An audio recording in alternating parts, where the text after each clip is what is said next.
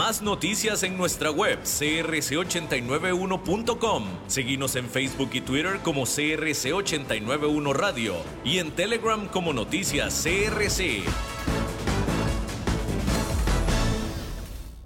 CRC 89.1 Radio y Cadena Radial Costarricense no se hacen responsables por las opiniones emitidas en este programa. Transcomer, puesto de bolsa de comercio, presenta a las 5 con Alberto Padilla.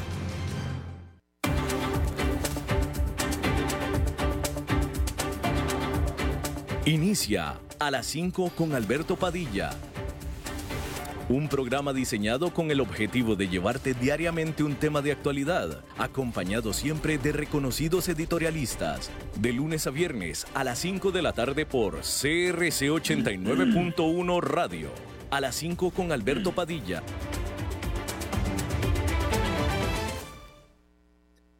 Hola, ¿qué tal? Saludos, bienvenidos a esta emisión de A las 5 con su servidor Alberto Padilla. Muchísimas gracias por estarnos acompañando. Gracias por estar ahí le mando cálidos saludos desde la señal de CRC 89.1 Radio en San José, Costa Rica, desde donde estamos transmitiendo hasta el punto en el tiempo y en el espacio en el que usted nos está escuchando, porque estamos transmitiendo en diferentes vías simultáneamente, por ejemplo en Facebook Live, en la página de este programa, a las 5 con Alberto Padilla. Estamos disponibles también en el canal de YouTube de este programa. Estamos también en podcast, en las más importantes plataformas para ello, como Spotify, Apple Podcast, Google Podcast y otras cinco importantes más. Aquí en Costa Rica, este programa que sale en vivo en este momento a las 5 de la tarde se repite todos los días a las 10 de la noche aquí en CRC 89.1 Radio. En esta ocasión me acompaña, tratando de controlar los incontrolables, el señor David Guerrero y la producción general de este programa, siempre poderosa, desde Bogotá, Colombia, a cargo del señor Mauricio Sandoval. Bien, pues la noticia económica del día de hoy, muy esperada, pues digamos que no fue gran noticia en el sentido de que fue totalmente esperada, sin embargo, no le quita lo absolutamente relevante y clave. Y es que la Reserva Federal, que es el Banco Central de los Estados Unidos, cumplió con las expectativas ampliamente desde hace mucho tiempo de subir la tasa de interés de referencia en un cuarto de punto porcentual, en 0,25%, para dejarla ahora en un nivel de entre 5,5 y 5,25%. Es la décima ocasión consecutiva que la Reserva Federal eh, sube sus tasas de interés y con ocasión consecutiva me refiero a la décima reunión de política monetaria consecutiva que la Reserva Federal sube tasas de interés. Hay que recordar que apenas en marzo del año pasado, hace 11 meses tan solo, la tasa de interés estaba en 0%. 11 meses después, discúlpeme, 13 meses después, 13 meses después, 12 más 1, la tasa está ahora en 5,25%, para su subida más agresiva de tasas de interés en más de 40 años. Y ahora en 5,25% es la nivel, es el nivel de tasas de interés de la Reserva Federal eh, más alto desde el 2021. Déjeme nada más, le voy a corregir bien o voy a confirmar bien ese dato porque no quiero darle eh, marzo del 2022, marzo del 2022, que la tasa no se encontraba en 5,25%, pero lo más importante es la agresividad de la Reserva Federal en subir la tasa en 5,25 a 5,5% o puntos porcentuales en tan solo 13 meses para su política más agresiva de subida de tasas de interés en más de 40 años, obviamente producto de su intención de combatir la inflación, la cual sigue alta. La inflación de Estados Unidos llegó a su pico en un 9% a mediados del año pasado, ahora está en 5, que es una diferencia sustancial, mm, se supone producto, resultado de esta política agresiva de la Reserva Federal, se supone, eso lo vamos a ver más adelante con nuestra entrevista de hoy, pero aún así con 5% está bastante más arriba que el objetivo de 2%. Lo más importante de todo es que la Reserva Federal o el presidente de esta, Jerome Powell, no, por primera vez desde que inició esta campaña alcista, no mencionó que más alzas de tasas de interés están en el futuro. No lo mencionó, no dijo que no, pero tampoco dijo que sí. Y las últimas veces o desde que empezó esta campaña de subida de tasas de interés, cada vez que subía la tasa y en el comunicado que acompañaba a la decisión, adelantaba que las tasas iban a seguir subiendo. Ahora por primera vez no dijo nada, no lo mencionó, lo que se eh, considera como una señal de que se acabó la campaña alcista o que hay una pausa en esta. Vamos a hablar de esto más adelante con nuestro invitado de hoy, Isaac Cohen, que se unirá para analizar esta decisión que es, por supuesto, sumamente trascendental.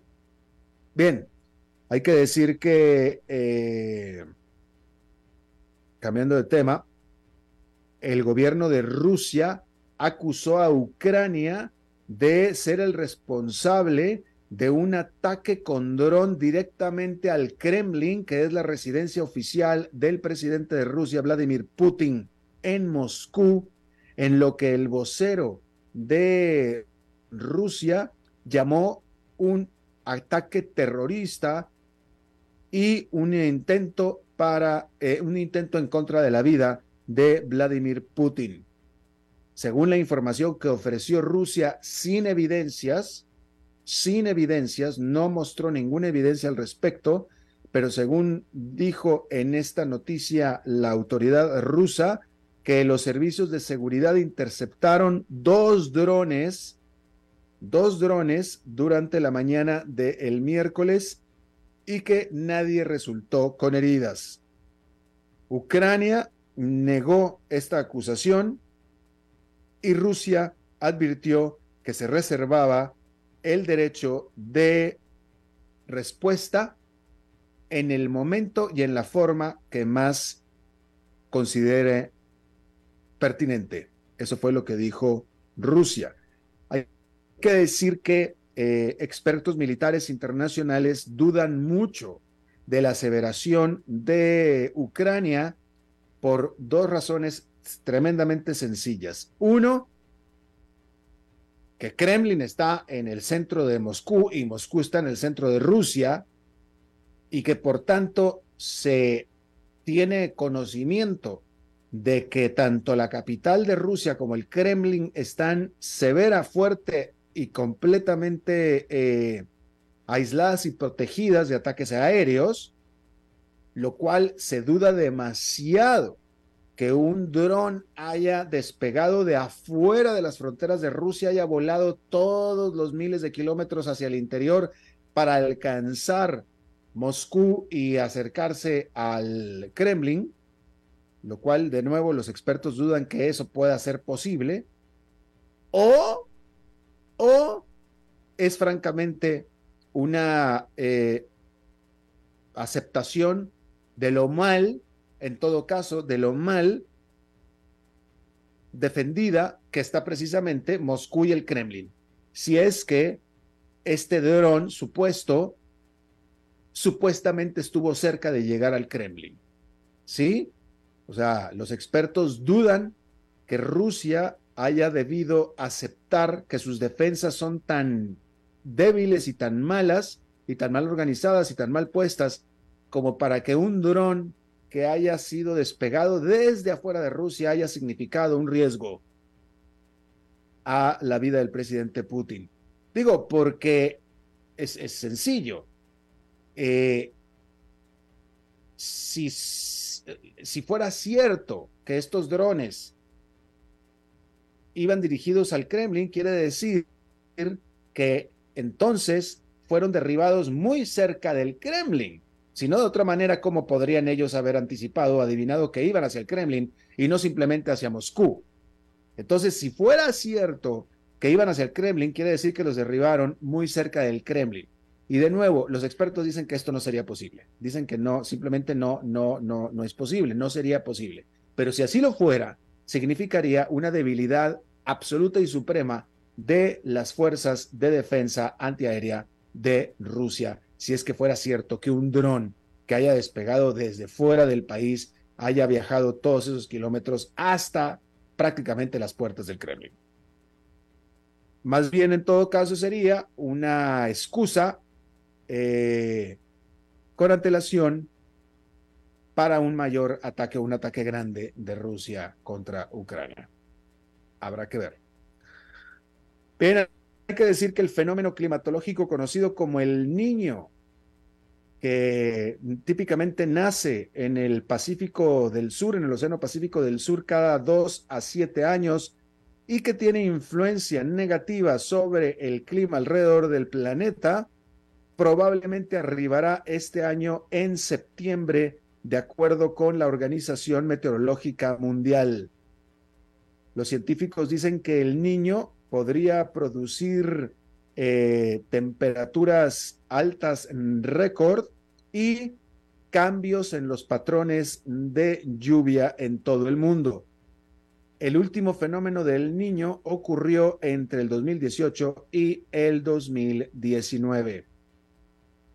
En Brasil, la policía allanó la casa personal de nadie menos que Jair Bolsonaro, el expresidente de ultraderecha de Brasil, como parte de una investigación criminal sobre la falsificación de el certificado de vacunación de COVID-19 de Jair Bolsonaro. ¿Por qué se sospecha de una falsificación criminal de documentos que certifican la vacunación de Jair Bolsonaro?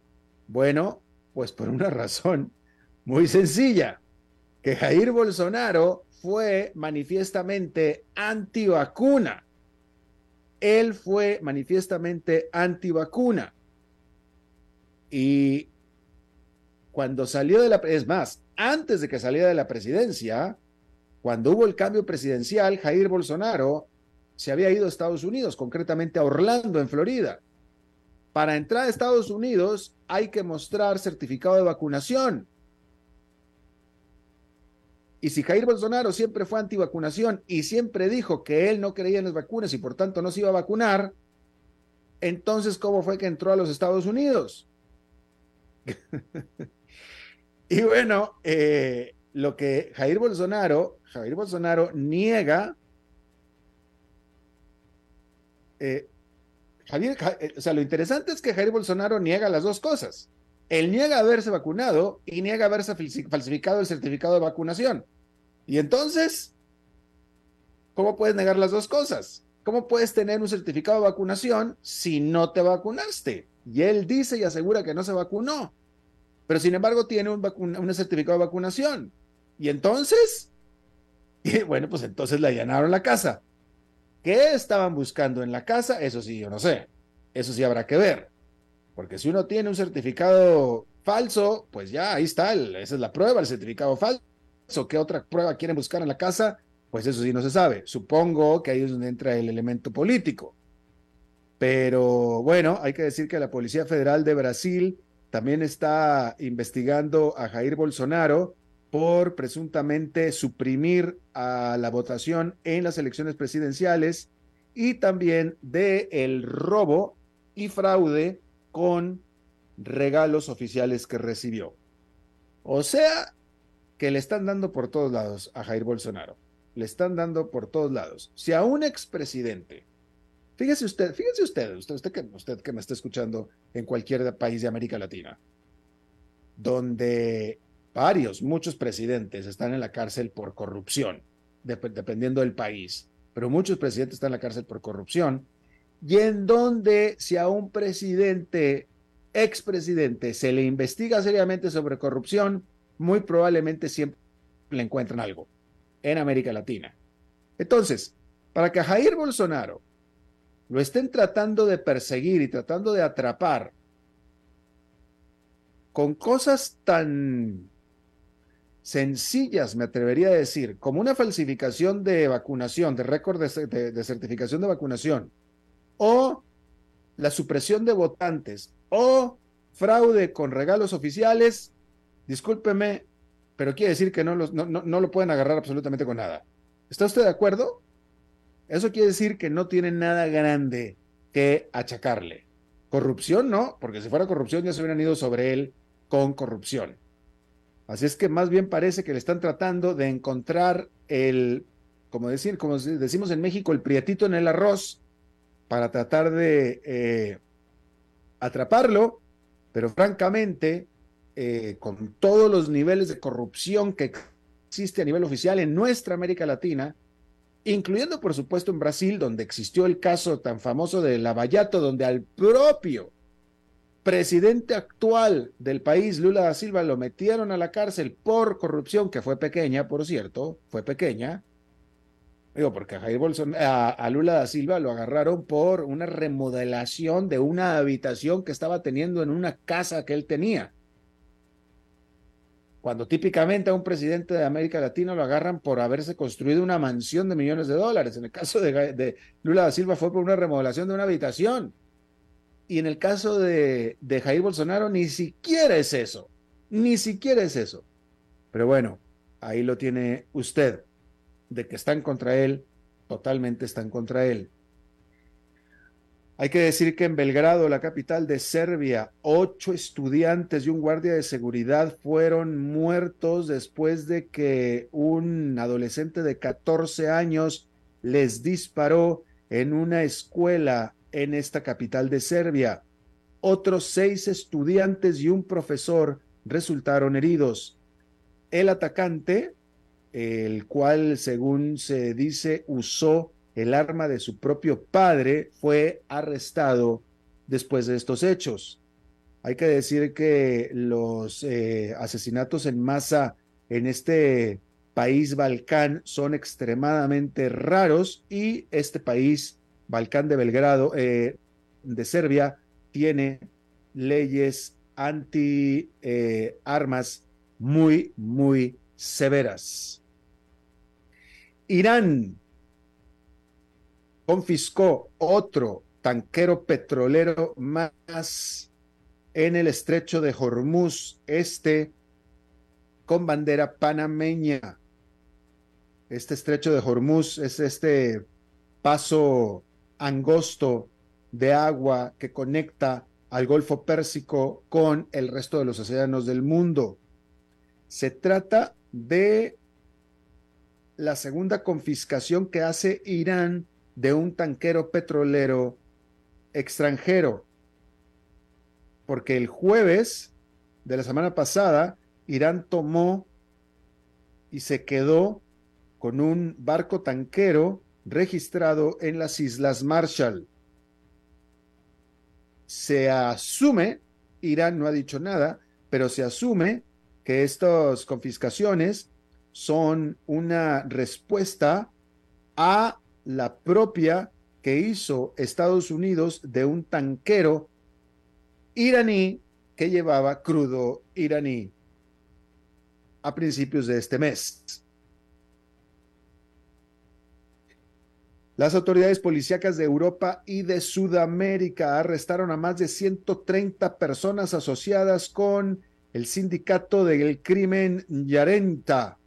Yarenta. A ver, ¿cómo se pronunciará esto? Yanjeta. Yanjeta debe pronunciarse así, que este es el grupo mafioso más poderoso de Italia. Eh, estoy seguro que alguno de ustedes me va a corregir cuál es la fonética de este nombre, eh, pero no sé cómo lo van a hacer por medio escrito. Pero Yarengeta, yo diría que es Yarengeta, que es el grupo eh, criminal más importante y más peligroso de Italia. Todos estos sospechosos están acusados de haber contrabandeado armamento y drogas a través internacional a través de fronteras internacionales, entre otros crímenes más. El ministro del Interior de Alemania dijo que esta operación, en la cual se llevó a cabo en más de seis países de Europa, no dice la nota en cuántos de América del Sur, fue hasta ahora la más grande operación en contra de el crimen organizado de Italia. Ahí lo tiene usted.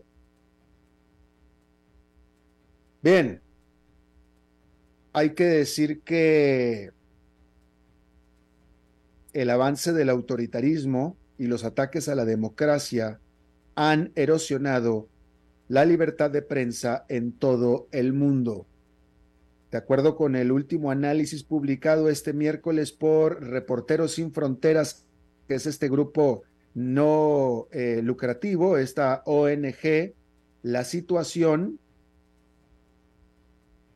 o los países que tienen una situación buena o razonablemente buena de libertad de prensa son solamente 52 de 180 en todo el mundo.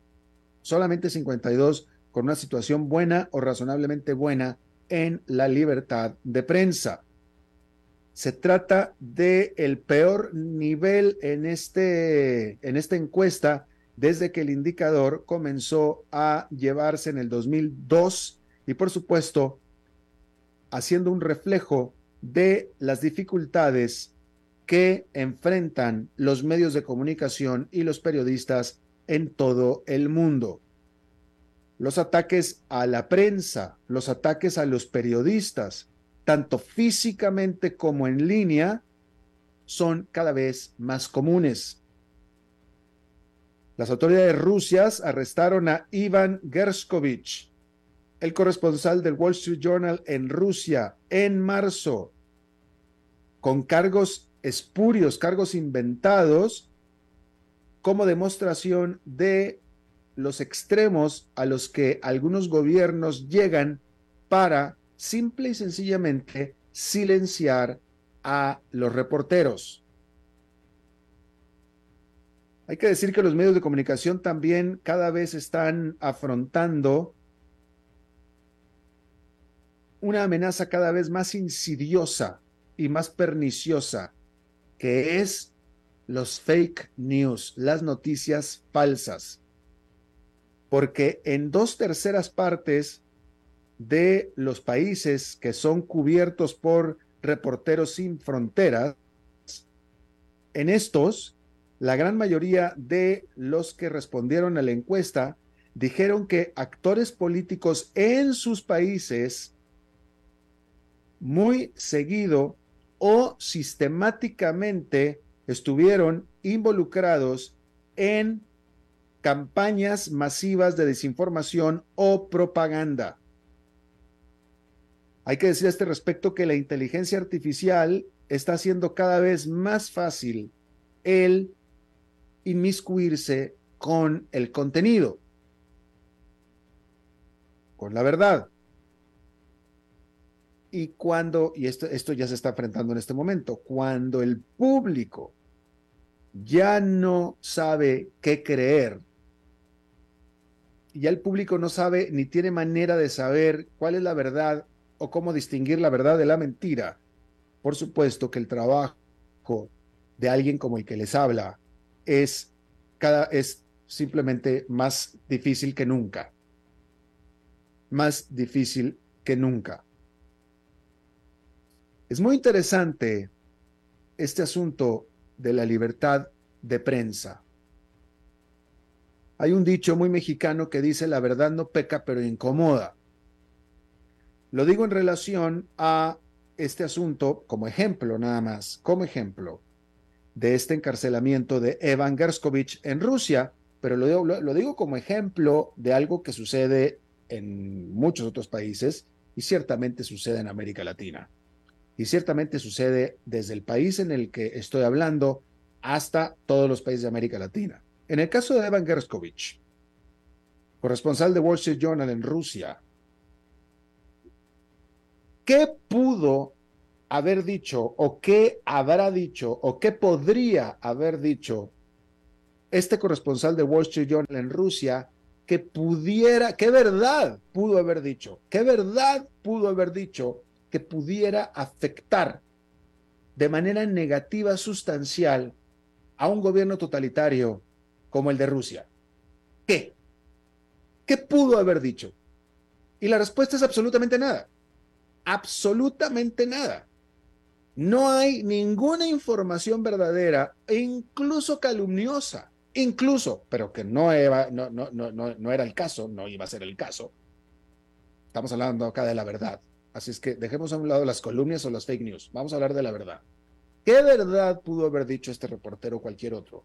Que pudiera haber hecho un daño, un problema a Vladimir Putin o cualquiera de las altas autoridades de Rusia. La respuesta es absolutamente ninguno. Absolutamente ninguno. Y entonces, ¿por qué lo encierran? ¿Por qué lo sacan de la jugada? Por gusto. Simplemente por gusto. Nada más. No es por miedo. Ni siquiera diría yo que es por intolerancia. Simplemente porque no me gusta que hablen de mí. Y listo, se acabó. Y por eso es que lo meten a la cárcel. Nada más. Y es lo mismo que sucede típicamente en Estados Unidos, eh, perdóneme, discúlpeme, en, en América Latina, en América Latina. Es por gusto. Es por gusto. Eh, en donde pudiéramos discutir cuándo la verdad hace más daño que en otras partes, bueno, es una democracia plena, sí, y ahí es donde precisamente la libertad de expresión o la libertad de prensa funciona, realmente funciona en una democracia. Y ahí sí podría entenderse que un eh, ciudadano eh, electo públicamente tema, por supuesto, por su seguridad personal, por la seguridad de su puesto ante una verdad publicada por la libertad de prensa. Pero en un país totalitario, como Rusia o como los que conocemos nosotros, es simplemente por gusto, única y exclusivamente. Y como yo le he dicho muchas veces aquí, este asunto de decir la verdad es un trabajo bien peligroso. Yo se lo he dicho muchas veces. Uno, en esta vida, puede ir diciendo mentiras o diciéndolo, o, o déjame se lo pongo más claro. Uno, en esta vida, puede ir hablando mierda sin ninguna consecuencia, nunca. Pero ir diciendo verdades es de lo más peligroso que existe en muchos sentidos. Y típicamente, típicamente, el que está diciendo verdades para el resto de la gente está diciendo mierda. Y así es como lo tratan. Típicamente, así es como sucede en, este, en esta vida de nosotros. Bien. Déjeme le informo acerca de nuevo de Ucrania que las negociaciones para extender el acuerdo que había sido diseñado para permitir a los puertos ucranianos el exportar los granos de Ucrania. Eh, estaban estas negociaciones eh, programadas para que iniciaran este miércoles. El acuerdo original que fue negociado por las Naciones Unidas y Turquía en julio pasado permitía la eh, exención de algunas sanciones a Rusia sobre todo en su capacidad para eh, exportar productos agrícolas a cambio de que permitiera a Ucrania exportar sus propios granos a través de los puertos del Mar Negro. Sin embargo, este acuerdo expira este 18 de mayo y el Kremlin ha indicado que no está dispuesto a acordar una extensión de ese acuerdo. Oficiales ucranianos dijeron que Rusia está de todos modos no cumpliendo completamente con ese acuerdo. Un ministro acusó a, Rusia de, eh, de hacer que sus exportaciones de Ucrania sean simplemente no viables, simplemente al hacer cada vez más eh, largo y más engorroso los trámites de inspección de los navíos ucranianos eh, simplemente por la decisión de hacer más engorroso el trámite. Y aún si este acuerdo de extender este, eh, si, aún si se acuerda extender esta, este permiso para la exportación de los productos ucranianos, aún así los, ah, hay que decir que el nivel actual de exportación de Ucrania es solamente un 30% de lo que podía exportar antes de que se diera la invasión. Porque antes de que se diera la invasión, los puertos ucranianos podrían exportar o exportaban hasta 7 millones de toneladas mensuales. Ah, hay que decir que para darle la vuelta a estos eh, escollos que pone Rusia, Ucrania ha estado desarrollando terminales de exportación a lo largo del río Danubio. Y estos puertos que están en proximidad territorial a las aguas de Rumania, que es un miembro de la OTAN, ayuda a proteger estos cargamentos y estas exportaciones de los ataques rusos. Sin embargo, para muchos observadores, estas exportaciones y esta solución de las exportaciones a través del río Danubio no, simplemente no alcanzan a completar lo que antes se podía o la potencialidad de las exportaciones a través de Mar Negro. Ahí lo tiene usted. Vamos a hacer una pausa rapidísima y regresamos con nuestra entrevista de hoy. A las 5 con Alberto Padilla por CRC 89.1 Radio. Estamos aquí reunidos para celebrar lo que será una unión, esperemos eterna, entre ustedes dos. Luisa, ¿tenés suficientes activos líquidos en tu portafolio de inversión? Sí, y lo tengo bien diversificado por nivel de riesgo. Jorge, ¿tenés ya listo tu fondo de emergencia? Eh, primero que todo, no. Y segundo, Luisa, ¿No se supone que este era el padre que nos iba a casar? Ay, no, amor. Eso todavía no. Este es un asesor de Transcomer. Y bueno, tenemos que hablar de tu falta de fondo de emergencia. Transcomer, puesto de bolsa de comercio. Construyamos juntos su futuro. Somos expertos en eso.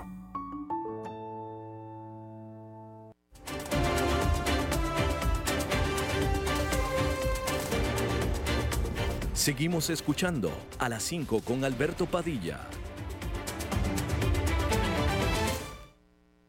Bien, gracias por continuar con nosotros. Como estábamos hablando, vamos a hablar de la noticia eh, más importante económica de este día, yo diría que de la semana, que no por ser tan esperada y que cumplió con las expectativas, deja de ser absolutamente clave e importante. Es la decisión de la Reserva Federal de subir la tasa de interés en un cuarto de punto porcentual, justo como estaba ampliamente esperado. Y se une a nosotros desde la capital de Estados Unidos nuestro buen amigo Isaac Cohen, quien fuera por muchos años economista de la CEPAL en Estados Unidos. Mi querido Isaac, te mando un fuerte abrazo. Encantado, Alberto, y me encanta el trasfondo ahora verde que tienes. Eh, bastante verde, no puedo abrir la cortina porque se metería demasiado la luz y no tengo luz de frente, pero te agradezco mucho, mi querido Isaac. Oye, eh, cuéntame, ¿cuáles son tus impresiones, tu primer análisis no tanto de la noticia que ya era esperada, sino de el mensaje que acompañó la noticia por parte del presidente Jerome Powell. Efectivamente, la conferencia de prensa que sucedió la publicación del comunicado donde se anunció el, alza de la tasa de interés esperada, como muy bien lo decías, pues aclara algunas circunstancias en la medida en que, por ejemplo, eh, el tema de los bancos, de los bancos regionales, que ha causado una cierta angustia eh, porque, bueno, siempre hay el riesgo de que los bancos se puedan complicar y eso, eh, eh, además de la crisis que ya hay de inflación, pues nos llevaría a una crisis financiera, lo cual pues es indeseable en este momento. Pero la afirmación de que la banca de Estados Unidos está fuerte y que estas, estos tres bancos regionales que han sufrido intervención y venta, como sucedió eh, pues eh, simplemente parece ser de que ha frenado un poco la posibilidad de que haya una complicación o haya mayor contagio de la situación bancaria. Ese es uno. Lo segundo, creo yo que destacó Powell es que la economía está fuerte, pero que la inflación sigue elevada. El empleo sigue eh, fuerte en el sentido de que pues en lo que va del año se han creado en promedio 300 mil eh, eh, empleos nuevos por mes y eso hace que la Reserva Federal se sienta confiada en seguir subiendo la tasa. Respecto a la posibilidad de que esta sea el último alza del año, eh, ah, pues no lo dejó claro. Dijo que ellos dependían de los datos y que por ahora pues van a estar expectantes de que los datos sustenten ya sea frenar o seguir avanzando. O sea, no, no, no dejó claro que este sea el fin de las alzas de la tasa de interés, lo dejó abierto. Y ah, eh, también expresó preocupación, aunque dejó muy claro de que ese no es su, no es su terreno, eh, la preocupación sobre la negociación del techo de la deuda que está ocurriendo en este momento en el Congreso y la Casa Blanca. Dejó claro que eso no le corresponde a la Reserva Federal, pero que sí sería un desastre que se vendría a sumar a la complejidad de la situación y que complicaría aún más la tarea de combatir la inflación. Déjame, me detengo un momentito en eso y te agradezco que hayas tocado ese tema porque es sumamente importante. Eh, poniendo un poquito de contexto al público, si me permites, eh, en Estados Unidos por legislación, el presupuesto federal es aprobado por el Congreso.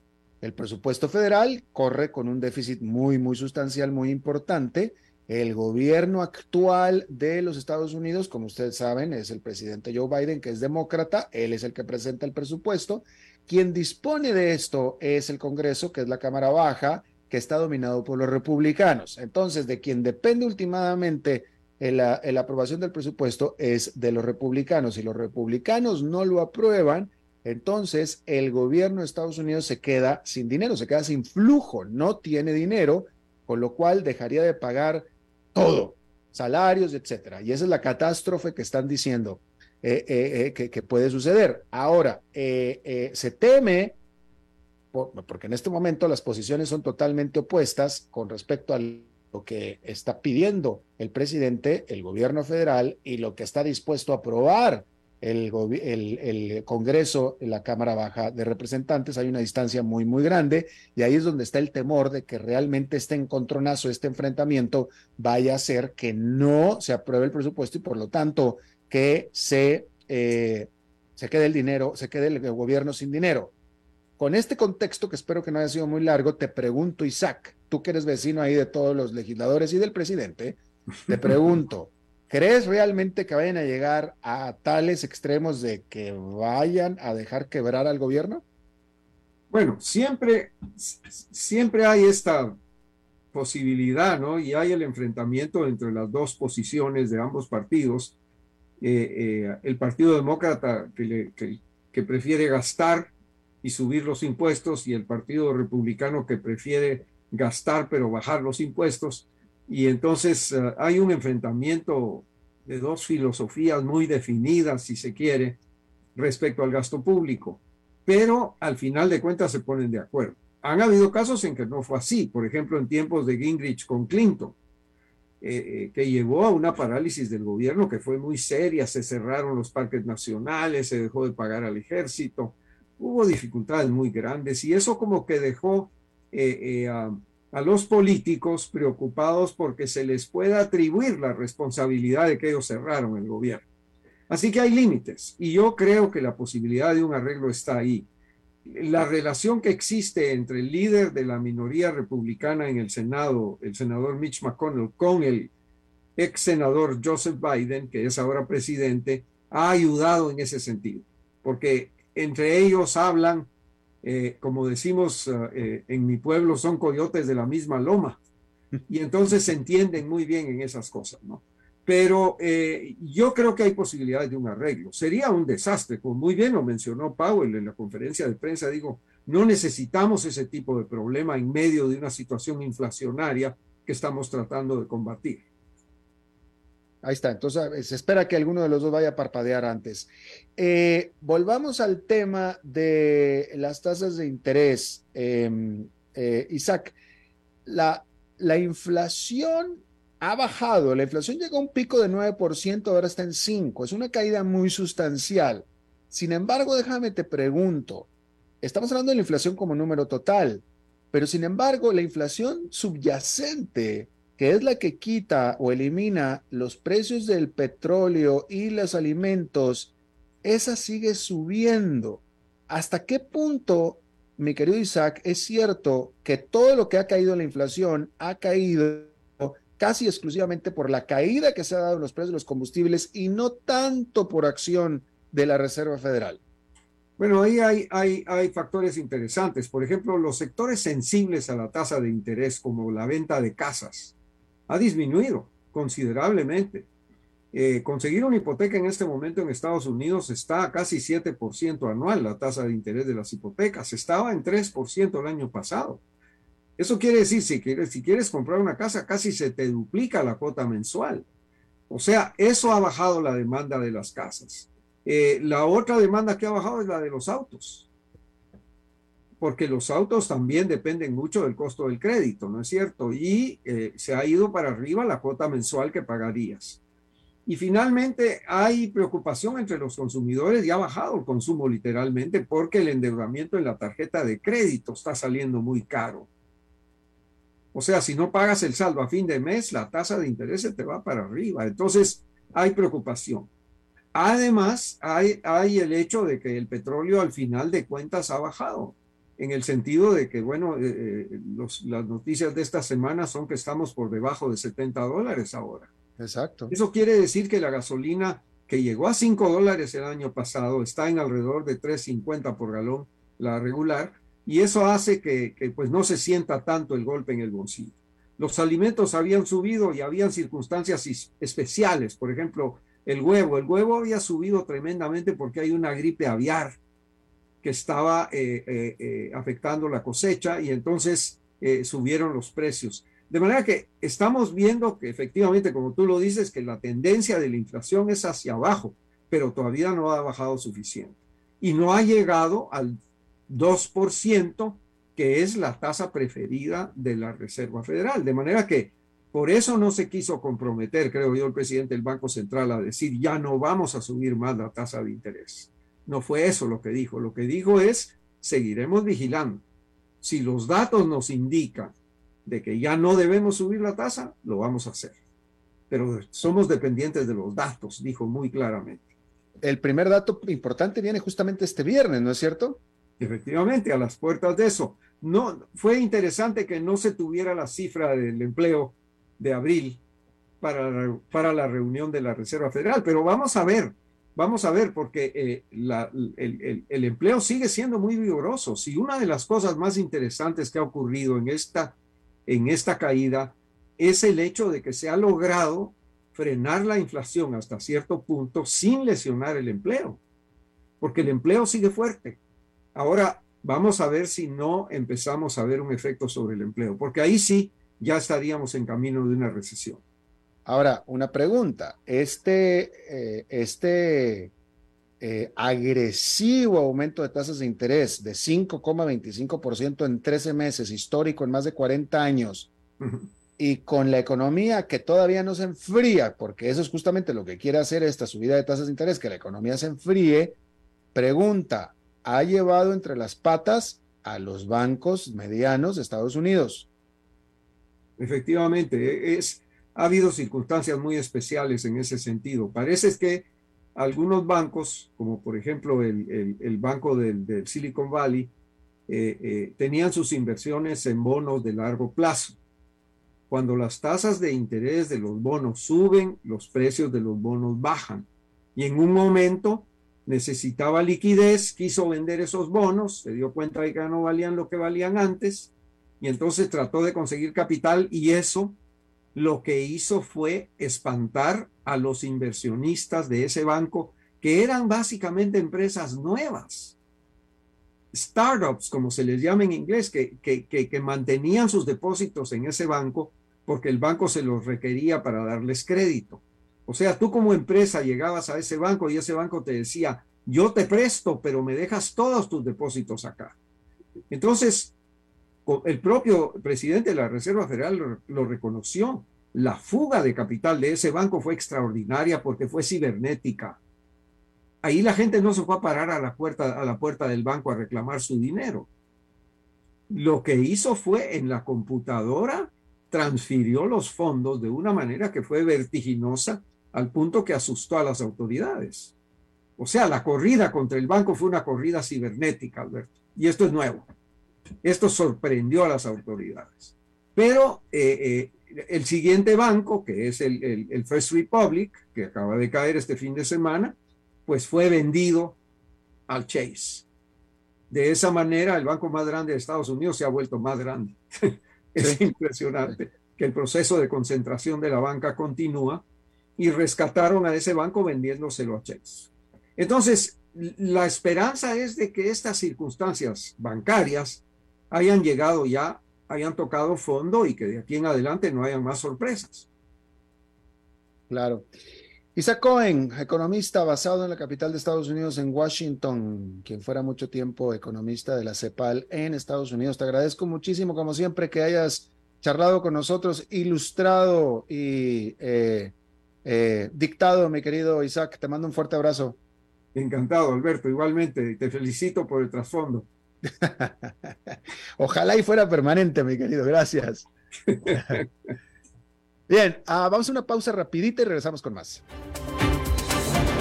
A las 5 con Alberto Padilla, por CRC 89.1 Radio.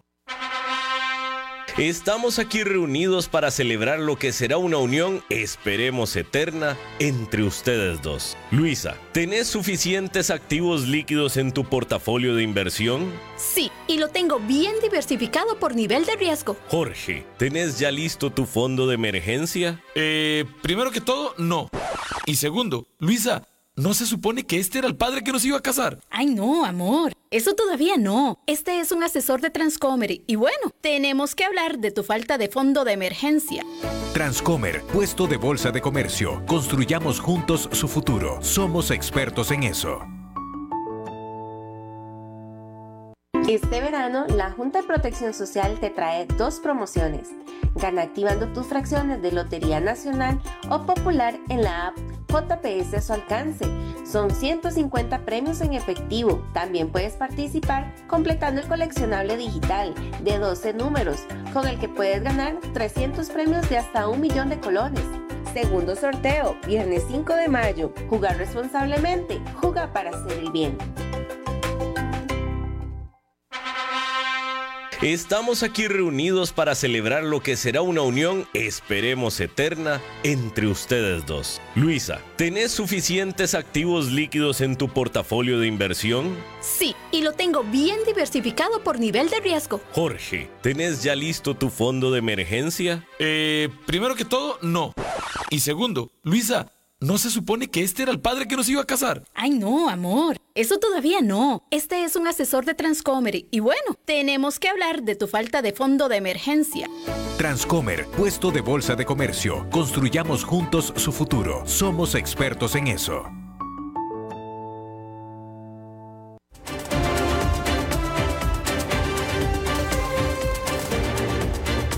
Seguimos escuchando a las 5 con Alberto Padilla. El miércoles es cuando nos enlazamos con el programa que conduce nuestra buena amiga y gran compañera respetada comunicadora, Maritza. Ay, ay, pero cuánta elegancia la de Francia. Maritza, contigo hasta que siempre brilla el mundo, hasta que brilla el mundo con Edmundo.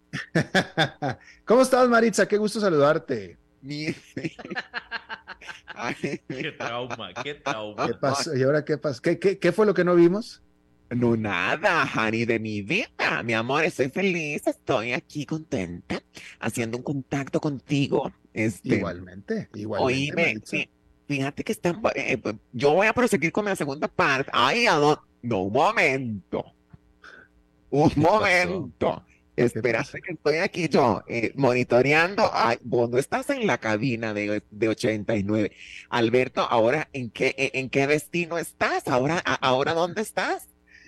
Estoy en otra, el, el, eh, la semana pasada estaba transmitiendo del Caribe, hoy estoy en el Pacífico. Pero si te das cuenta que sos como un narco.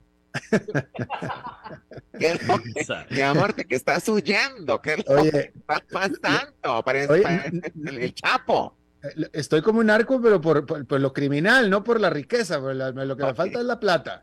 Carmen San Diego, es cualquier vara. Te falta el sombrero. Mi vida, ¿qué, qué pasa contigo? Eh, o sea, vos sabes que a mí me preocupa que yo, ay, ay, eh, vos sos un hombre misterioso. Eh, Yo no sé en cuáles son tus pasos, cuál- en, en qué andabas estás. Bueno, Maritza, lo que pasa es que ahora hay que decir, en este mundo digital, donde ya la buena conexión de internet y etcétera, los, los, eh, mira, aquí, por ejemplo, el micrófono profesional que tengo yo aquí, que ya lo puedo cargar a todos lados, todo, pues ya uno ya puede hacer el programa prácticamente desde cualquier parte, Maritza, ¿sí o no? No, pero no estoy preguntando eso. Sí, yo aquí tengo mi micrófono muy bueno también. Bueno, Lo que digo, lo que digo es el motivo, razón o circunstancia de que andas como una palomita revoloteando. eh, asalto de mata, decimos en México. Sí, ¿qué es lo que pasa? Nada, no, simplemente, pues, ¿por qué no hacerlo? Uno, uno que tiene ganas de cambiar de aires y cambia de aires, mi querida Maritza. Ay, mi amor, pues, eso es solo el Chapo y vos. Oye, que me deberías de llevar. Uy, estaría, eh, Maritza, como una de las muñecas de la mafia. Qué. Exacto. una narcoprincesa. Oh.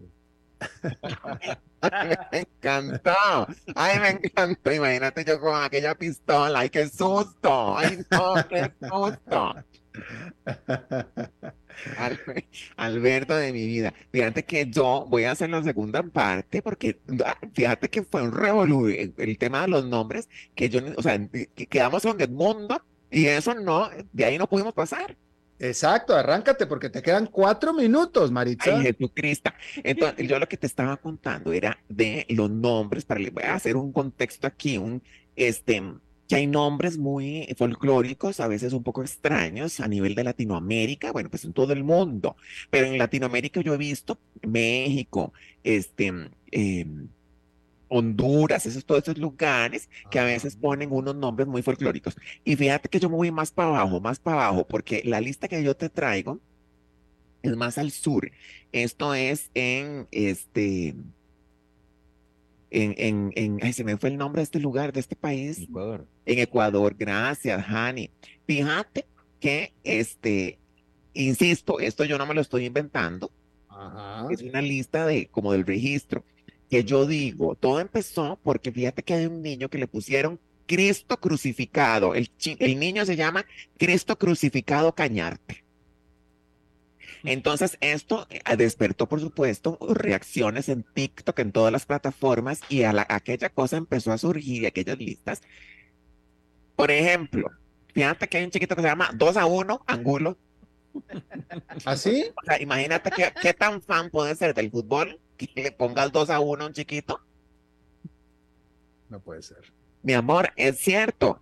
A- Aquí hay uno que, que yo digo, mm, le tengo un poco de envidia a esta señora. No, es un señor, se llama Orgasmo Salvatierra Cedeño. ¿Qué te parece? ¿Qué- qué- qué- por qué- ¿En qué momento una madre o un padre, unos padres le deciden a ponerle a su hijo orgasmo? Es que eso es lo que yo te estaba diciendo el, el- el- el programa pasado. ¿Qué es lo que mueve a un ser humano en pasearse en un chiquito?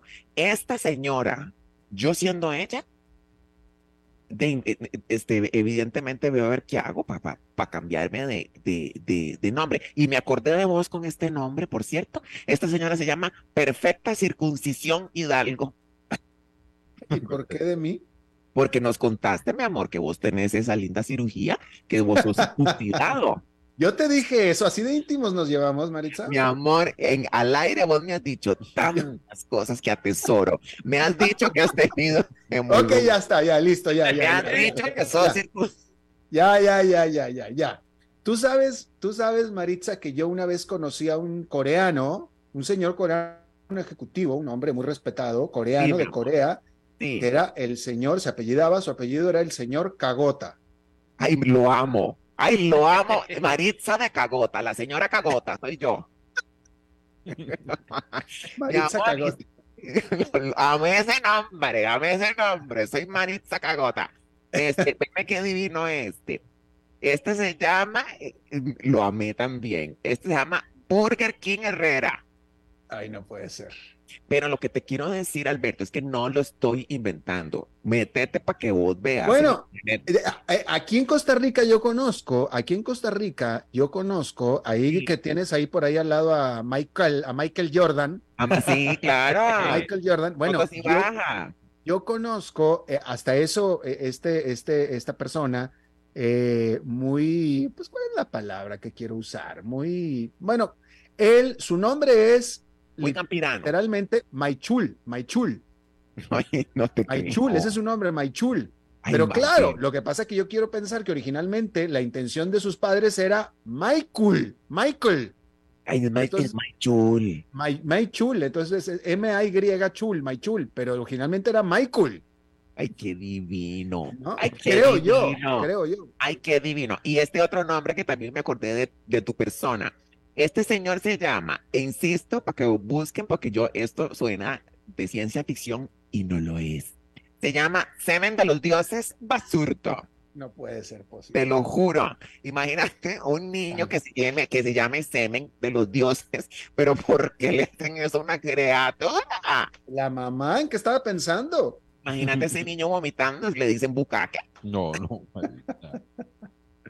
Ay, ay, Alberto. ¿Y qué, qué te parece este nombre? ¿Qué te parece este nombre? Que este es más, ¿cómo te digo? Este, ah, ¿Cuál? A ver, Maritza, por favor. este señor que, este sí es de Costa Rica, Willy Melano. ¿Cómo se llama? Ya la perdimos. Este, Willy Melano. este señor, ¿Cómo? Willy Melano. Ok. Sí, no, sí, sí te creo que se llame así. Mira, bebés, mira, Ok. ¿Tienes otro?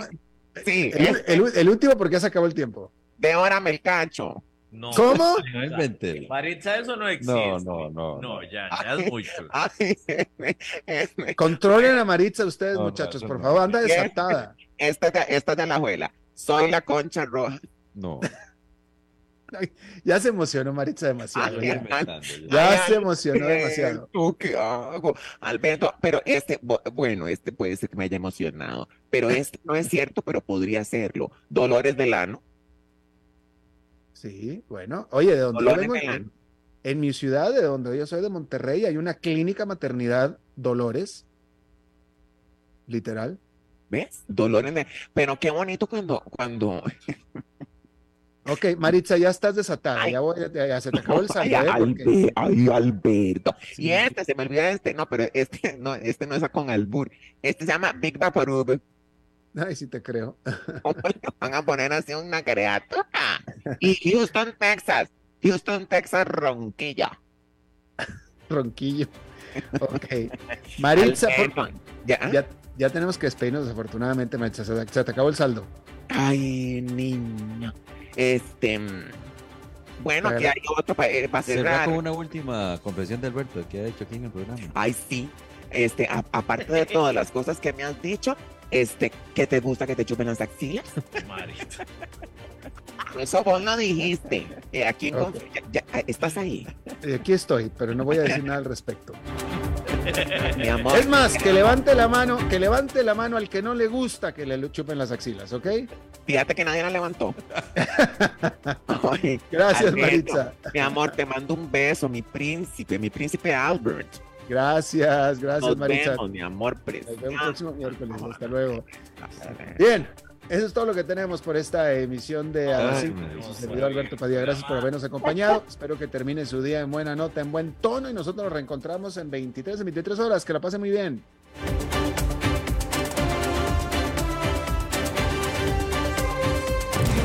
A las 5 con Alberto Padilla fue traído a ustedes por Transcomer, puesto de bolsa de comercio. Construyamos juntos su futuro. Somos expertos en eso.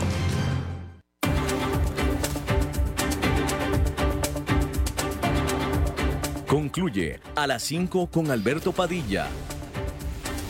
Un programa diseñado con el objetivo de llevarte diariamente un tema de actualidad, acompañado siempre de reconocidos editorialistas, de lunes a viernes a las 5 de la tarde por CRC 89.1 Radio, a las 5 con Alberto Padilla.